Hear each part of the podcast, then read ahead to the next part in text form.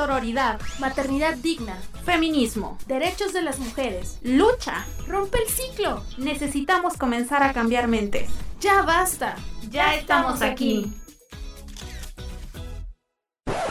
Somos Las Voces Verdes, un programa para hablar libremente sin prejuicios, procurando el respeto y sororidad para el género.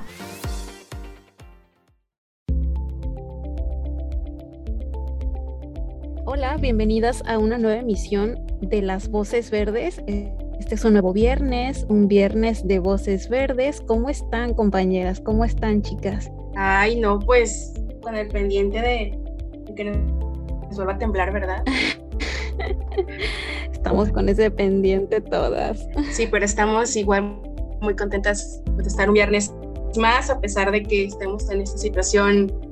Uh, pues un poco de miedo porque se vuelve a presentar un evento sísmico, pero pues no paramos, no paramos en las voces verdes. Claro, y esperamos que todas las personas que nos estén escuchando se encuentren bien, que sus familias estén bien, eh, sus hogares también, porque pues entendemos que es una situación complicada, pero aquí estamos de nuevo grabando y haciendo contenido para ustedes.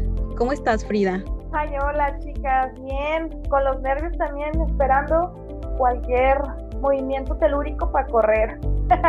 Pero muy, muy contenta de que estemos bien, que nuestras familias estén bien y deseándole, como ustedes mencionaban, a las chicas que nos escuchen que se encuentren bien.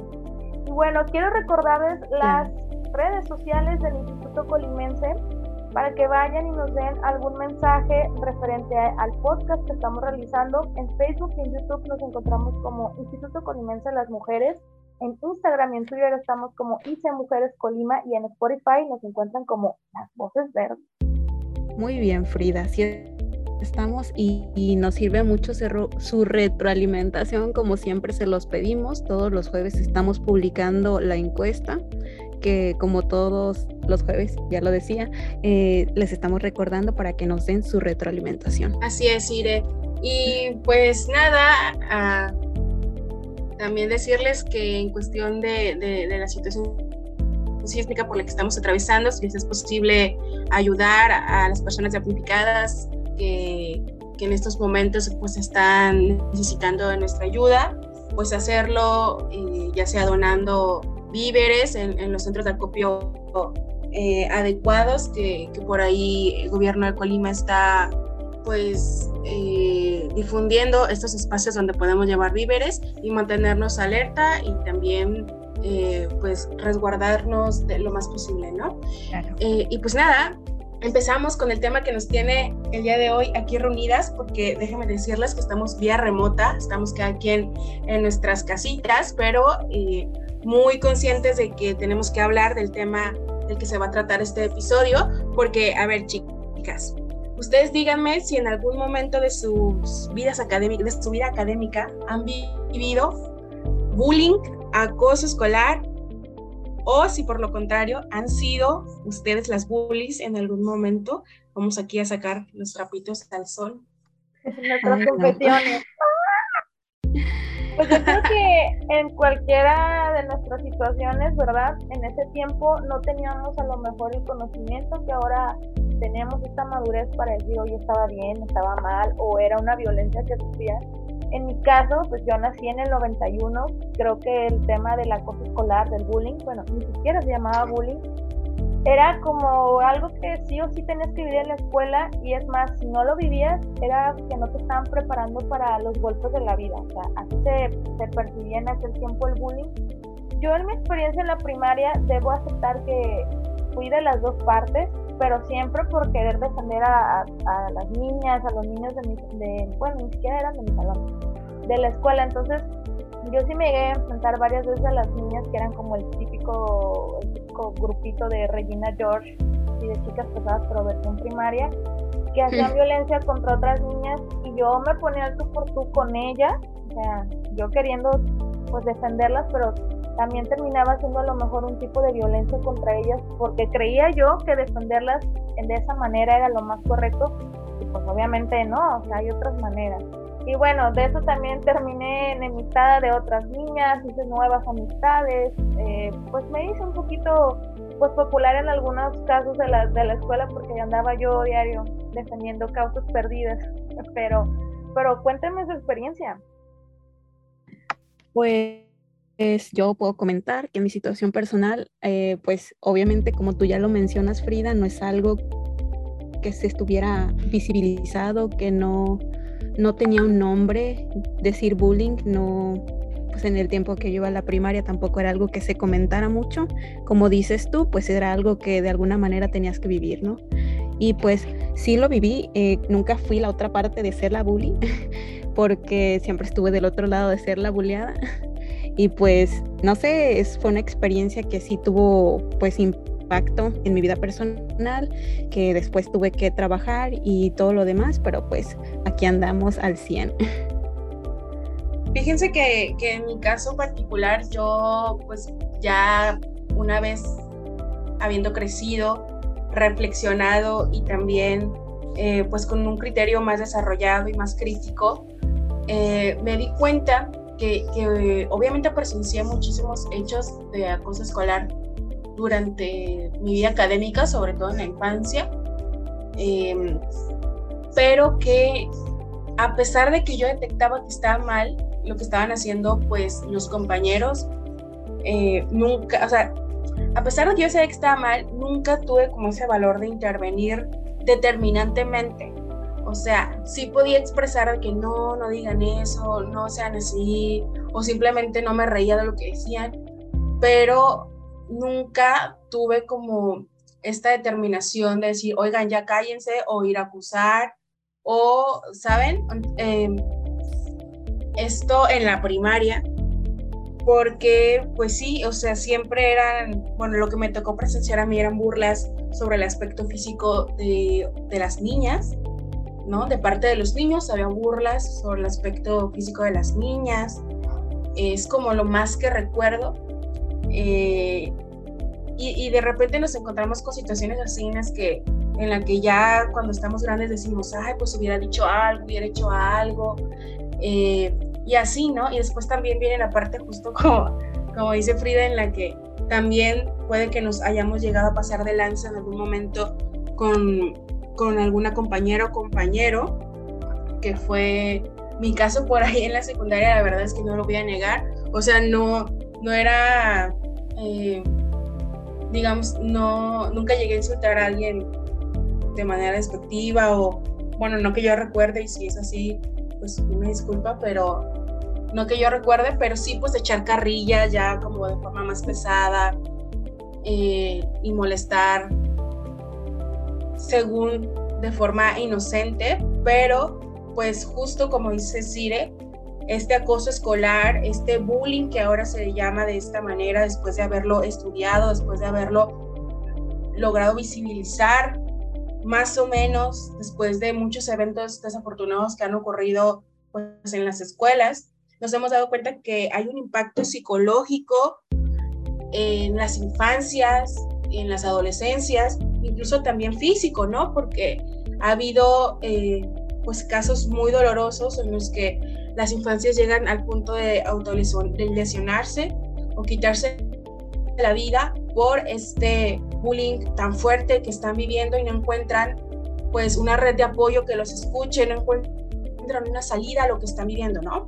Entonces, pues justo por eso estamos hoy aquí platicando, para conocer un poco de, de la voz de quienes saben cómo debemos de abordar estas situaciones con las infancias, nosotras como adultas, ¿no? Que a lo mejor eh, no logramos entender a veces del todo a las niñas y los niños. Entonces, Frida, si nos haces el favor de presentarnos a las invitadas el día de hoy.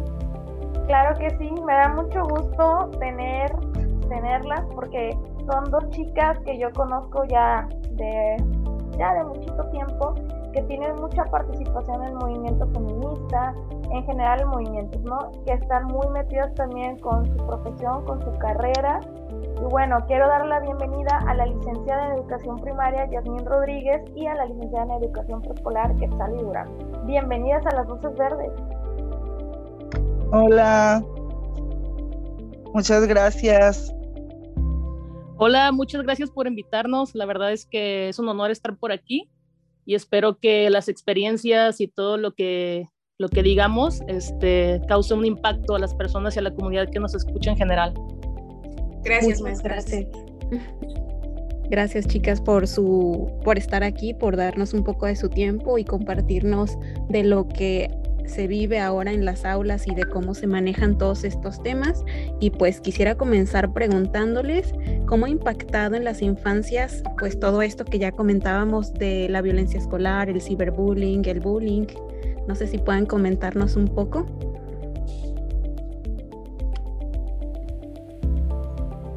Sí, claro que sí. Pues yo creo y considero que, pues en primer lugar, los infantes son la parte como más noble y más moldeable eh, de nuestra población. Entonces, yo considero que deben de encontrarse dentro de un contexto, pues en general, escolar, en el que sea, pues, más amable, más llevadera su, su desenvolvimiento. Em, ya que esto pues impacta pues de una manera muy fuerte su crecimiento y pues en la educación inicial es cuando se forja su carácter y pues su personalidad. Entonces pues nosotros como docentes tenemos la obligación de velar porque en estas primeras etapas exista un ambiente pues de cordialidad y de sana convivencia.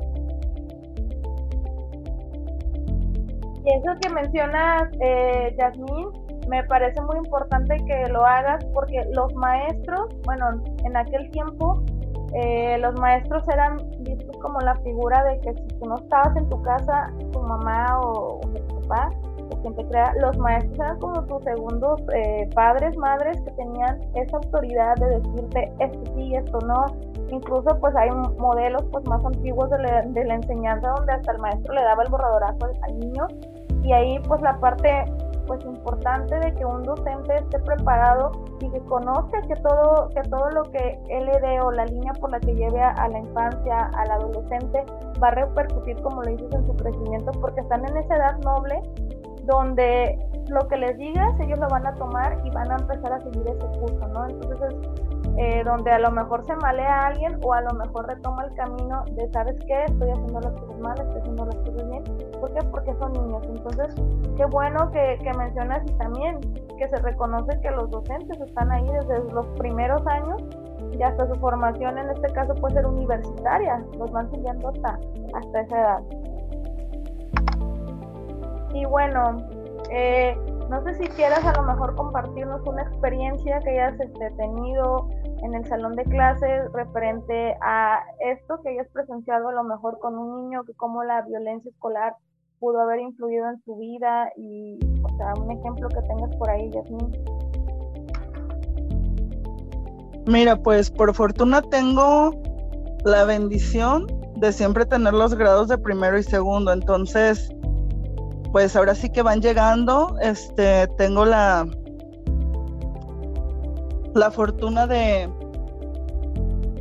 pues agarrarlos ahora sí que chiquitos, este, más fácil trabajar con ellos porque vienen pues ahora sí que de un ambiente no, no tan ¿cómo te puedo decir? O sea, vienen del preescolar, sí, sí, hay casos de violencia, no sé, ahorita a lo mejor que Sally nos va a compartir algo, pero creo que no, es, no son tan graves como se pudieran dar en algún, no sé, este grado mayor.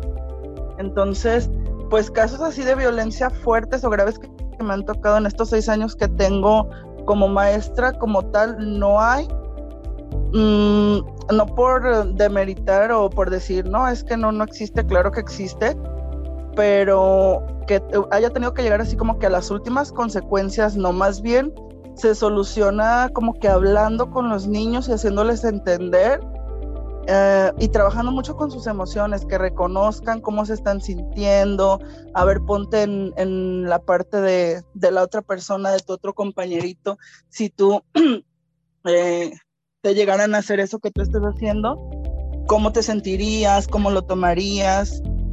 Eh, Sí, me ha tocado este, situaciones en las que pues tratan como que de hacerse sentir mal por su físico, pero pues ahora sí que yo estoy como que muy metida en eso de que pues tenemos que respetarnos y existe una diversidad muy grande de personas y tenemos que aprender a convivir con todo mundo.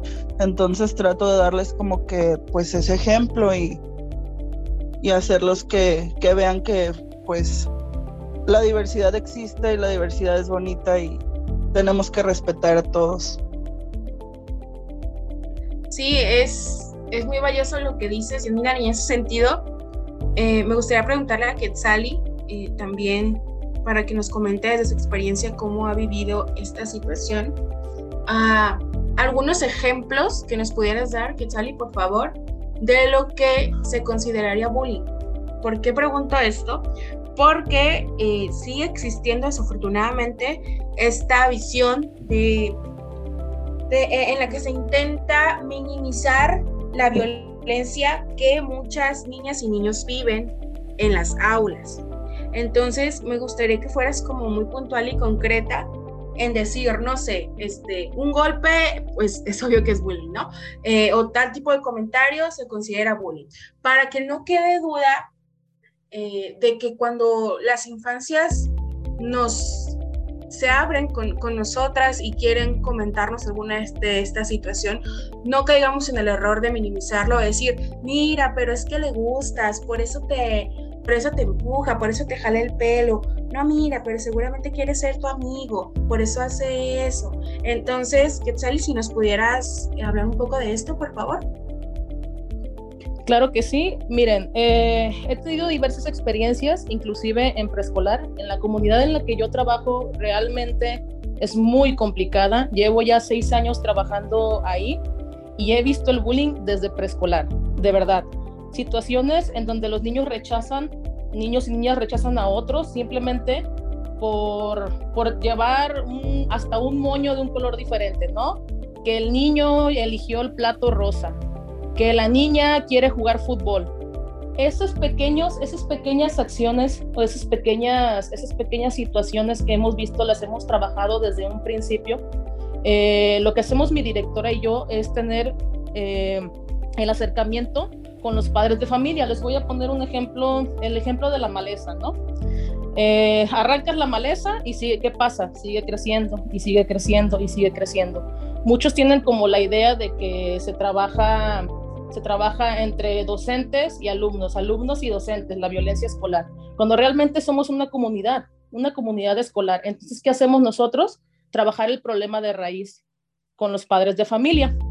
Porque si nosotros nada más lo trabajamos en el aula, la violencia se va a seguir generando. ¿Por qué? Porque en casa es lo que ellos ven. Entonces, eh, he, tenido experiencias muy fuertes, inclusive en preescolar, de verdad.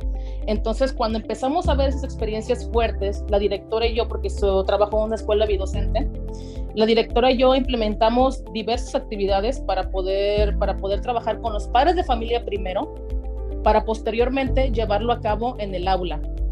Eh, hacemos actividades simples de reflexión a través de videos, inclusive hasta llevamos a cabo lo que son este, meditaciones, meditaciones que permiten que los alumnos puedan controlar sus emociones, puedan expresarse, puedan sentirse tranquilos, cómodos y cómodas, hablando con, hablando con seguridad, ¿verdad?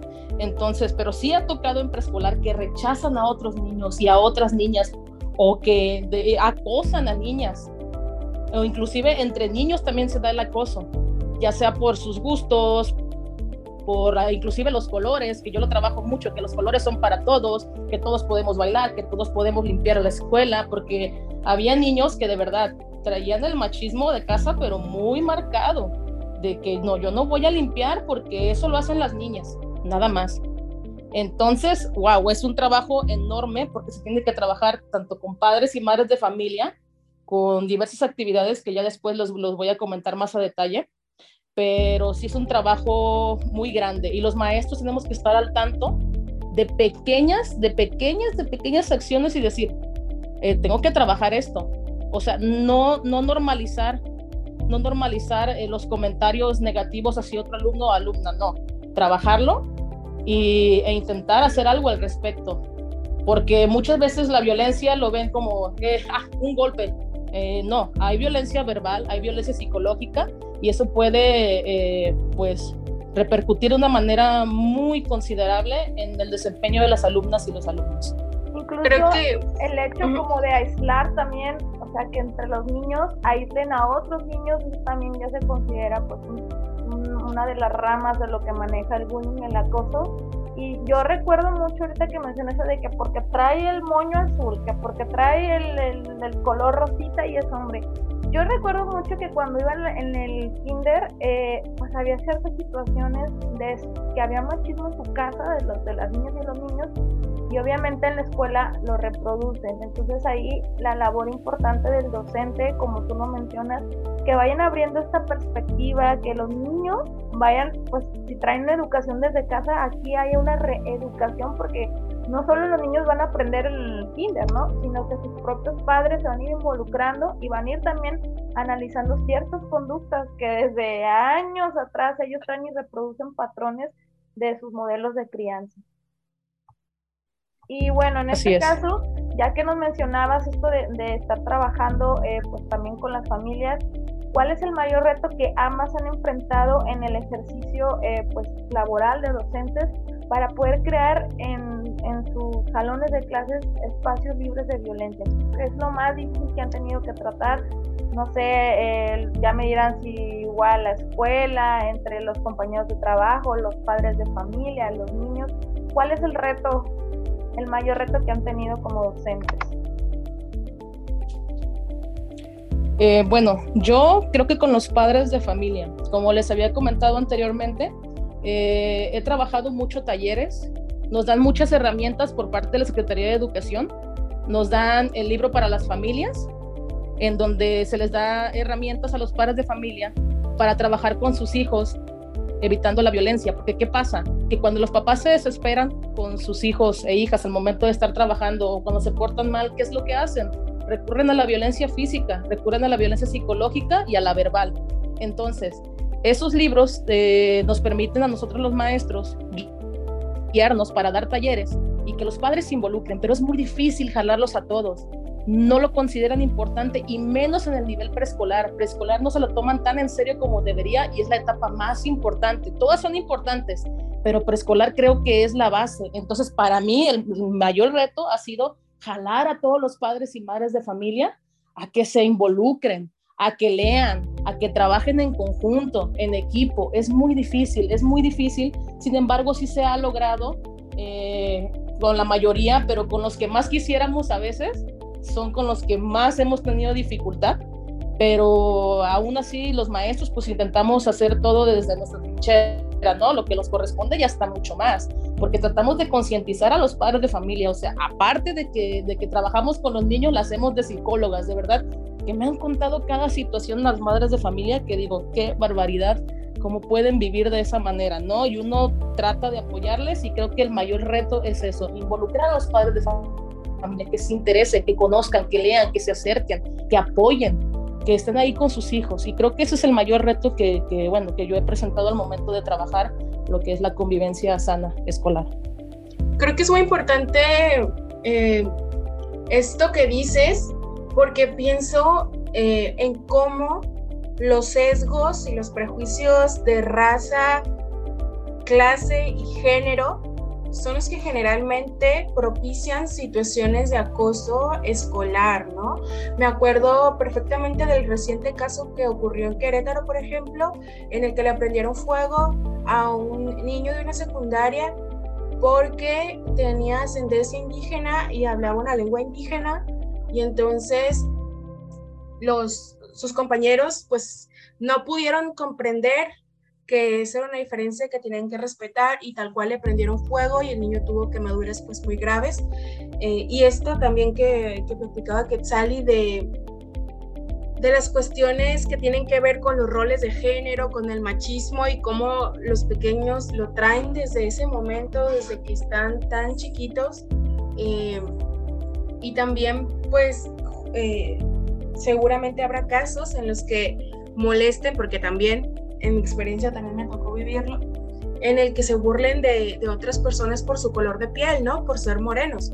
Entonces, eh, no sé, como que me, causa como mucha, mucha frustración que esto, estas problemáticas que son tan fuertes a nivel mundial también impacten tan cruelmente en las infancias y en su comportamiento, ¿no? Aunado a, a esto que ya comentaban de los perjuicios que pueden tener los padres en ese mismo sentido, en esos temas, y que son transmitidos a través de las acciones y de las palabras hacia, hacia las infancias y luego son las maestras quienes tienen que ver la forma de reconfigurar esas ideas, ¿no? Y es que creo que lo que pasa, y yo no tengo hijos, pero tengo la experiencia con mi sobrino, es que lo que decían, los niños no traen precargado en su sistema, en su, su corazón, en su mente, nada malo. O sea, todo eso que ellos van absorbiendo viene con todo esto que mencionan que son prejuicios. Entonces, ellos van a reproducir y como dice Quetzal, pues el mayor reto para que una aula esté libre de violencias va a ser, va a ser tener que trabajar con sus padres. Y les comparto algo pequeño. Eh, mi sobrino llegó un día de la escuela y me dijo, ya no quiero estos tenis. Digo, ¿por qué? Pues están en buen estado. Es que un niño me dijo que eran de, de niñas. Y yo, ¿y qué? Son de niñas, son de niños, son de quien los use. Pues yo le dije eso, pero dice que son rositas y que el rosa es, de, es un color de niñas. Y pues yo le dije tía, porque yo siempre que los colores también no tienen género. Yo le dije que eran para cualquiera, ¿no? Entonces, pues mi sobrino se sintió mal porque le empezaron los niños a hacer burlas. Entonces, pues yo pensé como un niño, dije, bueno, a los niños, estos ya tienen una programación machista. Entonces, yo lo que se me ocurrió en aquel momento fue decirle, oye, pues estos tenis son para que nos use y los hijos de Cristiano Ronaldo tienen los iguales. Entonces mi sobrino, pues fue les dijo ah. eso y ya no lo molestaron claro que ahí te está dejando ver que la mamá, el papá o la persona que se encarga de la crianza de, sus niños, pues ya tiene precargado esto eh, en cuanto a las preferencias, en cuanto a los colores, o sea, ya le están inculcando a sus hijos. Y bueno, yo la verdad, digo que no es mi hijo, pero es como mi hijo, mi sobrino, yo me sentí muy mal de, ver que lo estaban eh, aislando, lo estaban tratando mal por ideas que vienen desde su casa. ¿No? Y en este caso, mi sobrino no es el que le dice nunca nada a la maestra, nunca pelea, es como un niño muy tranquilo. Entonces dije, ahí también se van analizando entre ellos quién es como la persona que ellos ven más fácil, más vulnerable para, es, pues, ahora sí que ejercer la violencia. Y también ahí el, el trabajo arduo que tienen los docentes de que todo el tiempo están revisando, porque eso sí me consta con mi sobrino en la primaria, todo el tiempo hacen como ciertos, pues no son talleres, ciertas actividades como de recreación y ya hasta tienen un libro de emociones, que a mí es algo que que también mencionaba eh, que y también lo mencionó Quetzal que se está trabajando las emociones de los niños. En nuestras infancias, lo que los niños y los niños pensaban o los adolescentes pues no era importante. Y decían, ah, bueno, son niños, ellos no, ahorita no, como si no tuviéramos la capacidad de sentir o de, o de poder argumentar algo, y a los adolescentes era como, bueno, están viendo su, etapa emocional y sobre reaccionan. Entonces, qué padre que ahorita las nuevas, eh, los nuevos modelos de enseñanza ya estén tomando en cuenta eh, los sentimientos, las emociones de los niños, que estén rompiendo esos paradigmas y esos prejuicios que pues, han existido y que se han reproducido y que se estén cortando desde la educación. Así es, Frida. Y pues bueno, a mí me gustaría comentar que esto que nos han comentado tanto Yasmina como Quetzali me llena mucho de emoción saber que la educación que ustedes manejan y que tienen con sus alumnas y con sus alumnos es eh, con perspectiva de género. Y no sé, es algo que yo en infancia durante mis años escolares no tuve la fortuna de tener o de tener a maestras tan comprometidas y eso me da mucho gusto saberlo de ustedes y pues siguiendo esta línea me gustaría preguntarles eh, cómo ha sido, cómo ha influido el feminismo, la perspectiva de género en su carrera como docente. Miren, no sé, bueno, voy a comentar una experiencia que yo tuve. en mi infancia, eh, eh, hablando ahorita de la perspectiva de género, cuando yo estaba en la primaria tenía muchísima habilidad para jugar fútbol, pero era buenísima sin exagerar, ¿eh? Entonces, todo estaba muy bien, yo jugaba con los niños, no había ningún problema, porque en ese entonces era como que rara la niña, ¿no? Que jugaba fútbol y yo jugaba con puros niños. Entonces, eh, todo iba muy bien. Sin embargo, en esos tiempos, pues la perspectiva de género no, o sea, no tenía peso, no se trabajaba, inclusive lo de las emociones, ahorita se le da mucho peso a las emociones, que es lo primero que trabajamos, porque es importante que un niño llegue sano emocionalmente para que pueda aprender de manera correcta, ¿no? Este, para que pueda aprender este, tranquilamente. Bueno, el punto aquí es que, bueno, yo era muy buena para fútbol y todo estaba muy bien. Sin embargo, los problemas iniciaron cuando maes, mismos maestros generaron violencia escolar. Se acercaron a mí y enfrente de compañeros y compañeras me dijeron, es que ¿por qué juegas fútbol? Es que es para niños. Es que ¿por qué no juegas con niñas? ¿Por qué no juegas a las muñecas, a la comidita? Y obviamente eso lo escucharon otras niñas y otros niños. Entonces, ¿qué pasó? A partir de ahí, yo recibí bullying por parte de mis compañeros y compañeras. Recibí bullying, este, ya me, rechazaban, inclusive llegó una niña a querer golpearme simplemente por, por, eso, ¿no? Entonces yo la pasé muy mal en ese tiempo, pero aquí lo que, lo que me parece increíble pues es que antes nadie me decía absolutamente nada. Aquí como decía Frida, que los niños no, no traen esa como esa malicia, ¿no? Del, del rechazo, que son los mismos adultos los que, los que los que hacen o los que implantan en ellos el rechazo, ¿no? A través de comentarios hirientes. Y bueno, a partir de ahí me empezaron a rechazar, pero fue a partir de los docentes. O sea, a partir de ahí, entonces, ¿esto qué pasó? ¿Eso qué, qué, qué impacto en mí? Bueno, yo dejé de jugar fútbol, no exploté mi habilidad como tal. Entonces ahora yo como maestra, ¿qué es lo que hago? Pues trabajar desde la perspectiva de género, ¿no? Que darles esa seguridad a los alumnos de que pueden hacer lo que ellos y ellas quieran, lo que ellos y ellas quieran impulsarlos. Obviamente, bueno, es que hago mucho hincapié en los padres de familia, pero de verdad es muy importante, de verdad, cómo impactan los adultos cercanos a los, a los alumnos para que ellos puedan sentirse seguros, queridos, apoyados, respaldados. Entonces, bueno, este, a partir de ahí, eh, pues bueno, yo dejé de jugar fútbol. Entonces, el hecho de educar con la perspectiva de género permite que los alumnos exploten sus habilidades, se sientan seguros y seguras de hacer lo que ellos desean y como quieran. Hace rato estaban comentando lo de los colores y les voy a comentar lo que a mí me ha pasado. Ya, ya pasó el tema, pero se me, me recordé luego, luego, porque he tenido muchos casos, pero recordé específicamente de un niño que llevaba una lonchera rosita a, a la escuela y empezaron a decirle, pero es que ese es de niña, ¿por qué lo traes? Y les empecé a decir que los colores son para todos. Y les dije, a ver, a mí me gusta el color azul. ¿Ya me hice niño? Y los, y los demás, no, no, ah, los colores son para todos. Me gusta el azul, me gusta el verde y sigo siendo niña. No pasa absolutamente nada. Y ahora lo que pasa cuando se les entrega el desayuno a los niños, se les dan platos de diferentes colores. Y antes los niños, uy, rechazaban el rosa y cuando tuvimos esa plática, me acordé que escuché un niño que dijo, no pasa nada si tengo rosa, sigo siendo niño, que no sé qué. Entonces, bueno, recordé nada más recapitulando lo que habían dicho hace rato.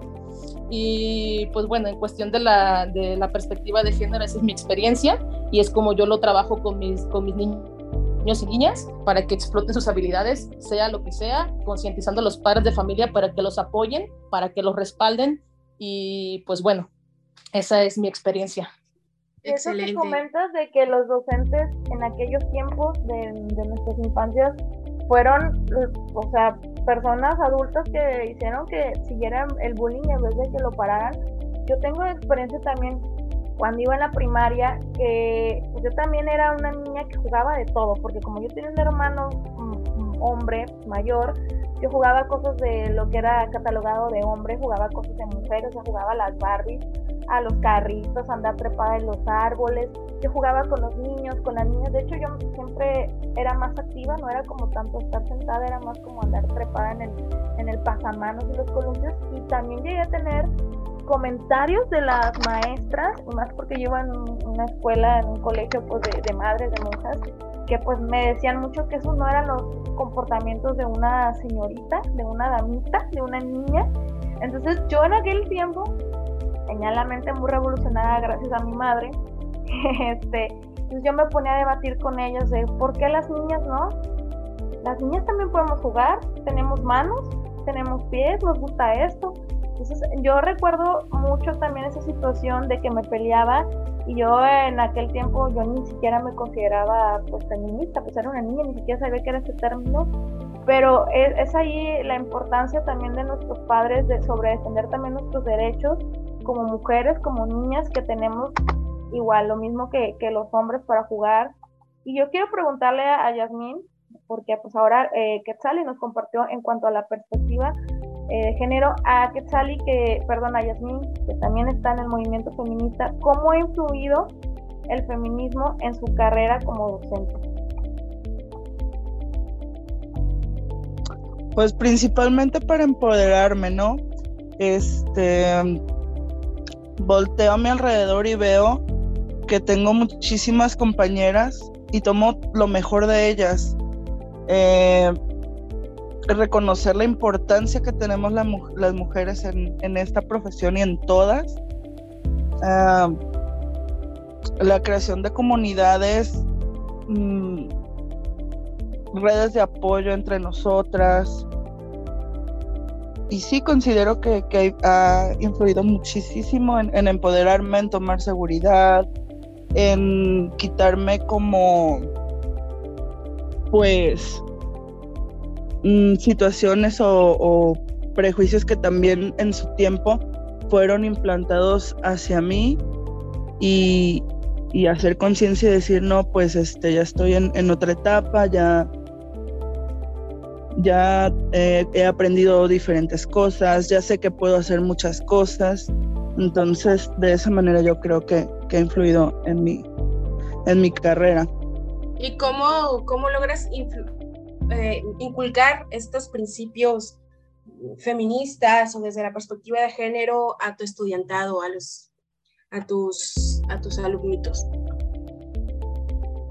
Pues primero con el ejemplo, ¿no? O sea, les comentaba que yo sí he tenido casos así de de situaciones en las que se burlan mucho como del sobrepeso o del color de piel. Mm, y suele, suele suceder que es más como que mm, frecuente que suceda entre las niñas, ¿no?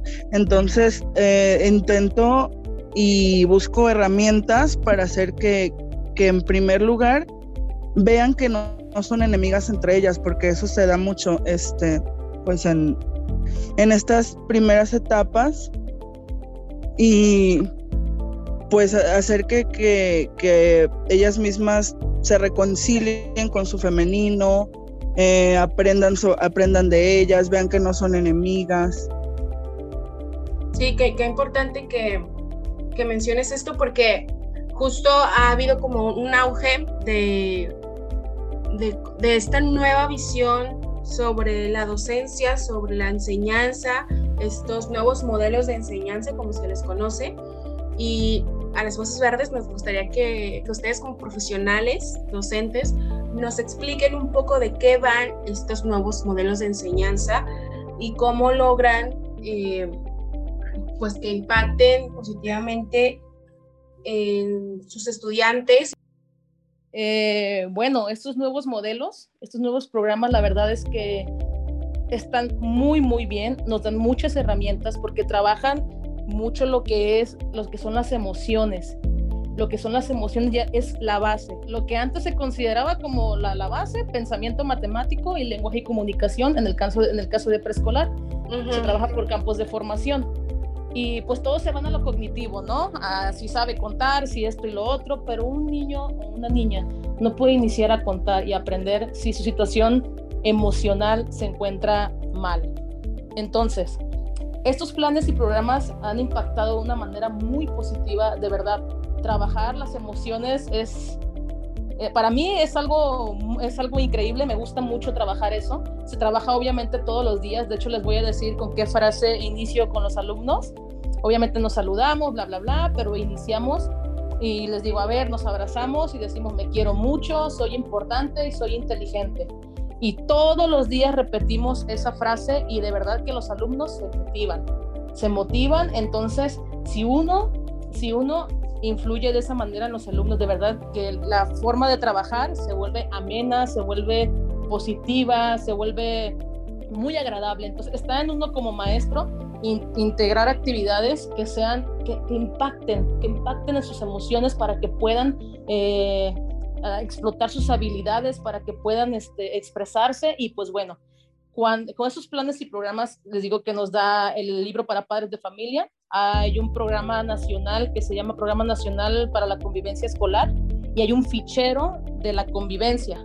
Entonces, ¿qué pasa con estas tres herramientas? Bueno, son cuatro, nos dan este, también unas láminas grandes de diversos temas, pero hay temas de la convivencia. Entonces, ¿qué se hace? Se trabaja a la par con todo esto.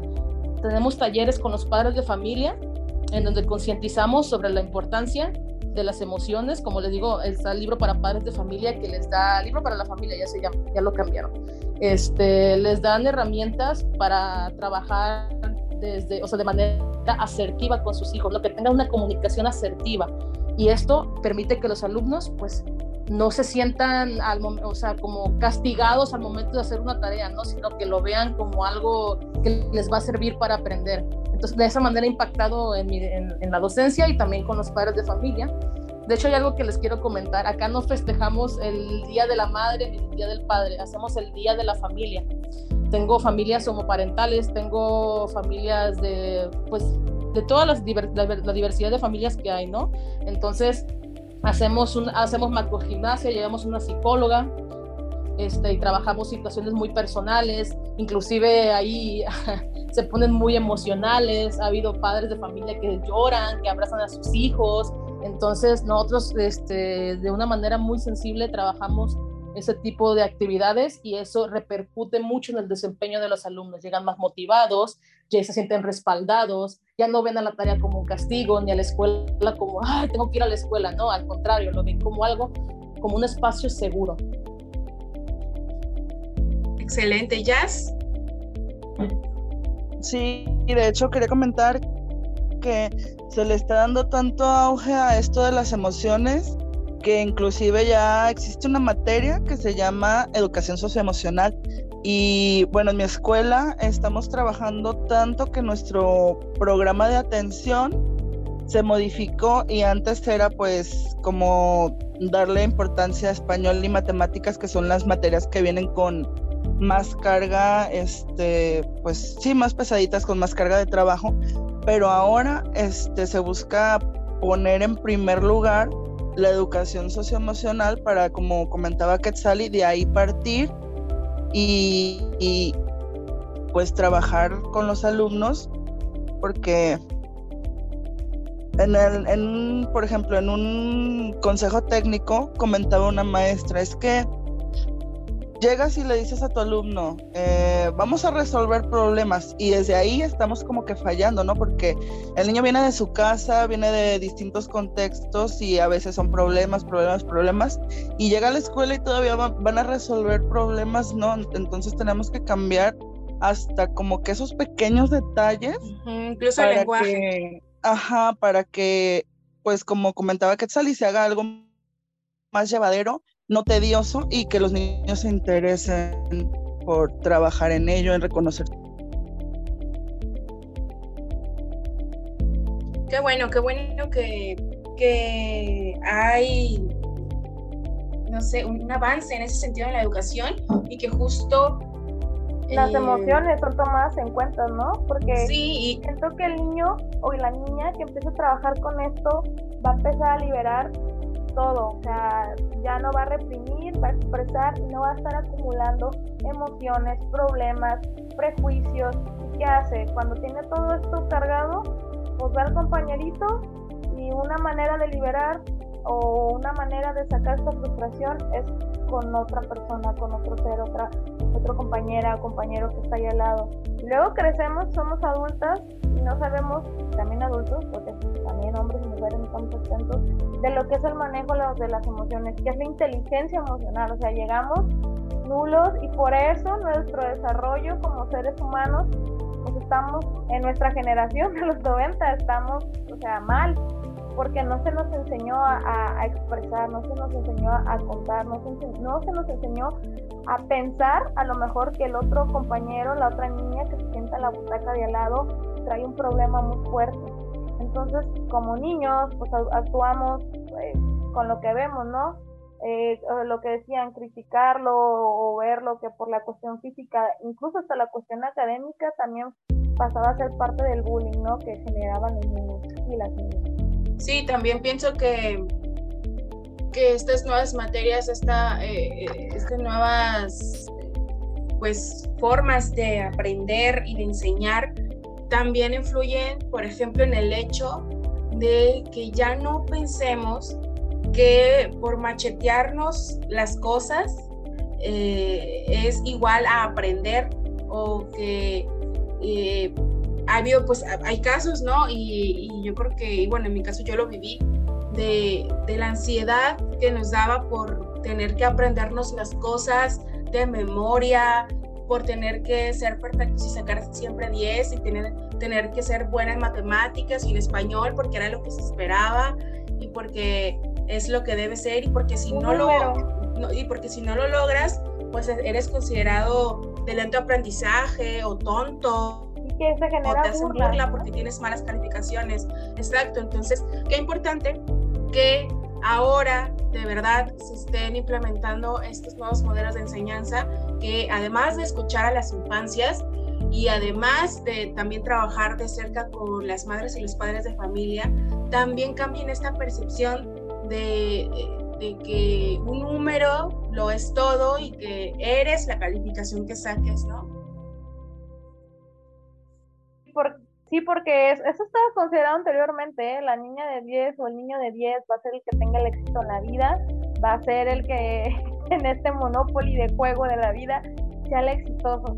Y también es importante que ambas, o sea, que las infancias sepan que el éxito no, no es el que se mide con dinero, o sea, que la persona que fue millonaria es la más feliz de la vida y ya éxito total, sino que hay otras formas en las que ellos pueden medir su nivel, su calidad de vida, que sea esto, ¿no? De expresar, de estar bien, de tener un entorno saludable, un entorno libre de violencia, que tengan acceso a, educación, que tengan acceso a los mismos, eh, pues cosas que eran consideradas para el hombre, ¿no? Los privilegios que todas y todos tenemos esos derechos. Y bueno, yo quiero agradecerle a Quetzal y Durán y a Yosmina Jiménez que hayan estado con nosotros en esta emisión de Las Voces Verdes quieren darle un comentario a las infancias, a las adolescencias, a las mujeres que nos escuchan. Bueno, yo agradezco esta valiosa invitación.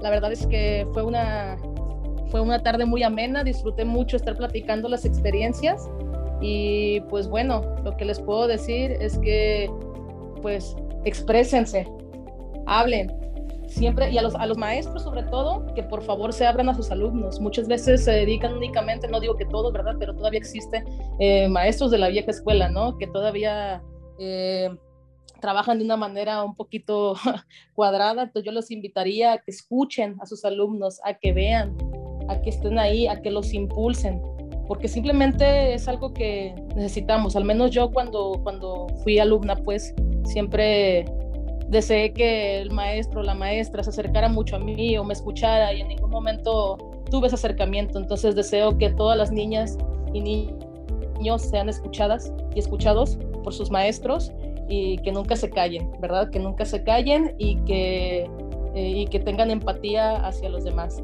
porque no sabemos las batallas que tienen los demás, ¿verdad? Entonces hay que tener empatía, hay que hablar, hay que hacernos escuchar y y pues bueno, agradecida de haber estado aquí. Este, y pues espero que esas experiencias hayan servido de mucho, hayan, hayan este, hecho que reflexionen las personas que nos están escuchando y que les haya gustado, ¿verdad? Gracias, Quetzal. ¿Y Jazz, tú quieres despedirte diciendo algo? Sí, yo también estoy muy emocionada, eh, bueno, desde que supe que iba a participar. eh, y quiero decirles en general a los maestros que hagan caso a, sus alum a los alumnos y a las necesidades que tienen, porque a veces nos metemos tanto en nuestros rollos de adulto que, por ejemplo, a mí me pasaba que iban los niños y me daban una cartita y yo decía, ah, bueno, muchas gracias y les daba su abracito. Y de repente llegó el momento en el que mi, mi escritorio lleno de cartas. Pero yo decía, ¿por qué me escriben tantas cartas? Hasta que me di cuenta que era para que les diera el abrazo. Entonces hay que hacer caso a todos ese tipo de, de cositas pequeñas porque a veces los niños están tan necesitados de afecto que eso les puede inclusive salvar la vida, este, un abrazo. Una atención, alguien que las escuche los escuche. Creo que, gracias, Jazz, creo que eh, a pesar de haber escuchado algunas experiencias fuertes y feas, si es que se les puede decir así. También terminamos este episodio de las Voces Verdes pues de una forma esperanzadora, escuchando un poco acerca de cómo se implementan ahora los modelos, los nuevos modelos de enseñanza y, y justo decir que si hay alguien que nos está escuchando en este momento que esté pasando por una situación de acoso escolar, de bullying, que reciba burlas, eh, golpes, ciberbullying, que se acerquen a sus maestras, a sus maestros, a quienes eh, les rodean, que, crean que pueden escucharlos y ser receptivos con, con lo que puedan decirles, eh, para que esta situación pues llegue a término. También si hay madres y padres de familia que nos estén escuchando, que sepan que tienen derecho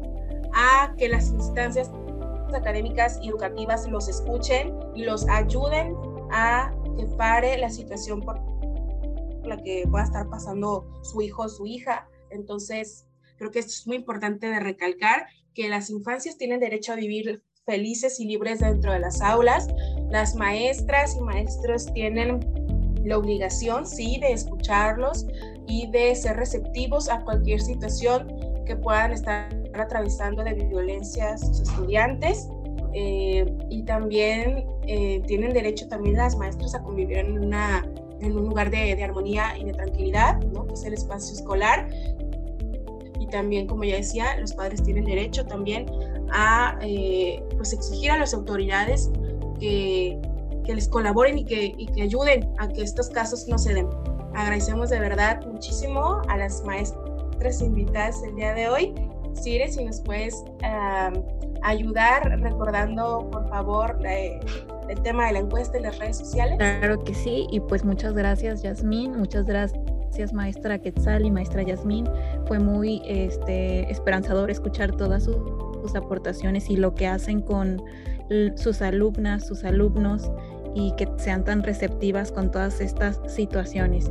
Y pues bueno, ya para finalizar ahora sí el programa, pues les voy a mencionar eh, rápidamente que pueden eh, todos los jueves ir a nuestras redes sociales, a Facebook y contestar la encuesta que todos los jueves estamos publicando, darnos su retroalimentación para que nosotras podamos mejorar y saber si les está gustando. Y pues muchas gracias, chicas. Pues para cerrar este episodio lo vamos a hacer con esta frase que ya creo que todo el mundo, las chicas que nos escuchan ya se la saben. Y si mi voz se apaga, que la de ustedes retiemble, somos las voces las, voces, verdes.